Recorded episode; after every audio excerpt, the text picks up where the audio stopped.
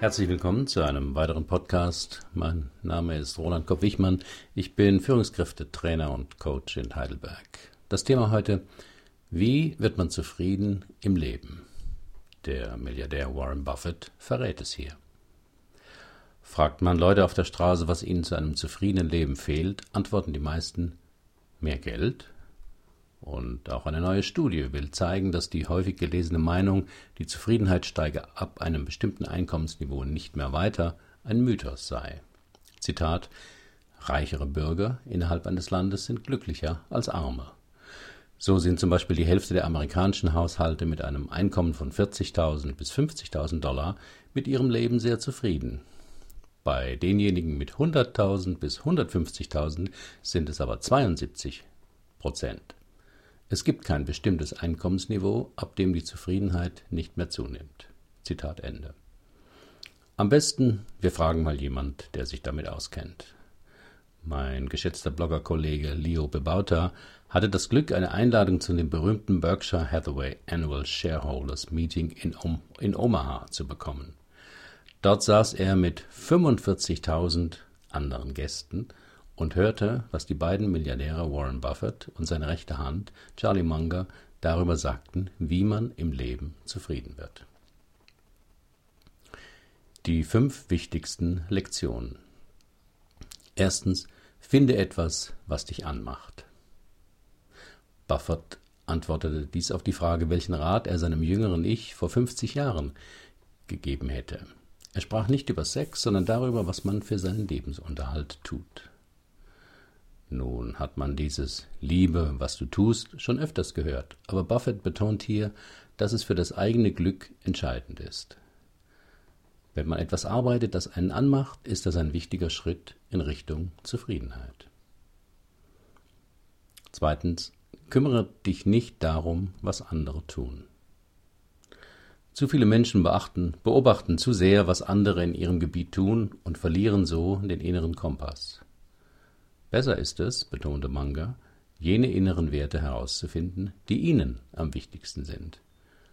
Auf diese Weise müssen sie nicht dauernd überprüfen, was andere tun und sich mit anderen vergleichen. Dritter Punkt. Verlass dich auf deine Stärken. Die beiden Milliardäre kennen sehr gut ihre Grenzen. Zum Beispiel investieren sie fast nie in Technologiefirmen, weil sie sich da nicht genug auskennen. Stattdessen konzentrieren sie sich auf ihre Stärken, also jene Branchen, wo sie viel Wissen und Erfahrung haben. Dazu muss man sich von dem Zwang lösen, überall mitspielen zu wollen und sich stattdessen auf wenige Felder fokussieren. Das ist ein weiterer wichtiger Schritt zur Zufriedenheit. Viertens. Konzentriere dich auf weniger und höhere Qualität. So lässt sich die Investmentphilosophie von Buffett und Langer am besten beschreiben. Und steht damit im Gegensatz zu den meisten Investoren an der Wall Street. Sie konzentrieren ihre Anlagen auf eine Handvoll von wirklich ertragreichen Investments. Buffett schlägt vor, dass Anleger sich vorstellen sollen, sie hätten eine Lochkarte mit 20 Löchern. Und wenn Sie in Ihrem Leben 20 Investments getätigt haben, ist Ihre Lochkarte voll. Und nichts geht mehr. Wenn man sich daran hält, überlegt und prüft man sehr genau, wo man investiert. Fünfte und letzte Lektion. Mach dir klar, was du magst und vergiss den Rest. Buffett, einer der reichsten Männer auf der Welt, wohnt in einem netten, aber bescheidenen Haus und fährt einen überraschend bescheidenen Cadillac ohne Chauffeur. Er besucht am liebsten normale Restaurants, obwohl er sich bestimmt die teuersten Lokale der Haute Cuisine leisten könnte. Extravaganz scheint ihn nicht zu locken, denn er kennt die einfachen Dinge im Leben, die er mag. Er könnte sich fast alles kaufen, und er braucht es nicht. Wie viele von uns empfinden so? Einfach das genießen, was wir mögen, ohne darüber nachzudenken, was wir sonst noch mögen könnten oder was anderen Menschen wichtig ist. Warren Buffett scheint sich nicht groß um sein Image zu kümmern. Ich kann mir zum Beispiel schwer vorstellen, dass der Vorstandsvorsitzende der Deutschen Bank mal ein Liedchen, sagen wir mit Herbert Grönemeyer, in der Öffentlichkeit singen würde. Aber wenn man sich nicht viel drum kümmert, was andere über einen denken, dann geht das. Auf meinem Blog finden Sie ein Video, wo Warren Buffett ein Lied singt mit Bon Jovi. Einige Leser werden jetzt denken, klar, wenn man reich und erfolgreich ist, kann man leicht zufrieden sein. Aber der Gedanke geht am Kern vorbei. Die beiden alten Männer sind nicht zufrieden, weil sie erfolgreich sind. Sie sind erfolgreich, weil sie diese fünf Lektionen leben. Und was heißt das jetzt für Sie? Erfolgsrezepte von anderen kann man nicht einfach übernehmen. Man muss sie für das eigene Leben übersetzen. Fangen wir also an. Finde etwas, was dich anmacht. Leicht einzusehen, aber gar nicht so einfach umzusetzen. Die wenigsten Menschen haben mit zehn Jahren eine berufliche Vision, die ein Leben lang trägt.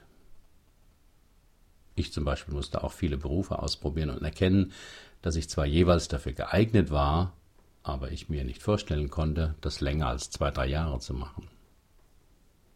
Anmachen heißt hier ja auch nicht die schnelle Begeisterung, das Strohfeuer von Geld, Aufstieg oder Ruhm, sondern auf die Dauer ist es nur der Sinn, den man in einer Tätigkeit sieht, der einen auf die Dauer anmacht.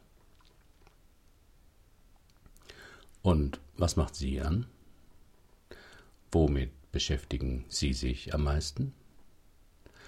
Was tun Sie am liebsten, auch wenn es kein Geld bringt? Zweitens, kümmere dich nicht darum, was andere tun.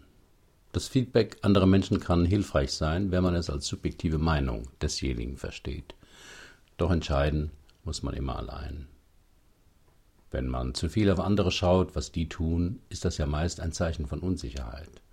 Man hofft, indem man andere kopiert, die Bürde der Selbstverantwortung zu erleichtern. Doch das geht nicht. Ziel ist ja ein zufriedenes Leben, und selbst wenn die Gebrauchsanweisung eines anderen für einen funktioniert, heißt das nicht, dass man damit auch selbst zufrieden wird. Verlass dich auf deine Stärken. Nicht jedes Talent lässt sich zu Geld machen, aber jemanden in einer Sache zu kopieren, die einem nicht liegt, bringt meistens Misserfolge. Ein Zehnkämpfer ist in Weitsprung oder Kugelstoßen nie so gut wie der jeweilige Rekordhalter dieser Disziplin. Und was sind ihre Stärken? Und was ist die Stärke, die sie am meisten anmacht? Und wie könnte daraus eine berufliche Tätigkeit werden? Eine weitere Lektion war, konzentriere dich auf weniger und höhere Qualität. Also der Unterschied zwischen einem All-You-Can-Eat-Angebot und einem Vier-Gänge-Menü. Satt wird man bei beidem, wenn auch auf unterschiedliche Weise. Die Mehrheit will beides, hohe Qualität zu niedrigstem Preis. Dass das nicht geht, zeigen die regelmäßigen Lebensmittelskandale. Aber diese Lektion erfordert Konzentration und die Fähigkeit des Verzichts. Nicht aus Askese, sondern wegen den Vorteilen, wenn man sich fokussieren kann. Womit vergeuden Sie zu viel Lebenszeit? Worauf könnten Sie sich mehr konzentrieren? Was würde mehr Qualität in Ihr Leben bringen?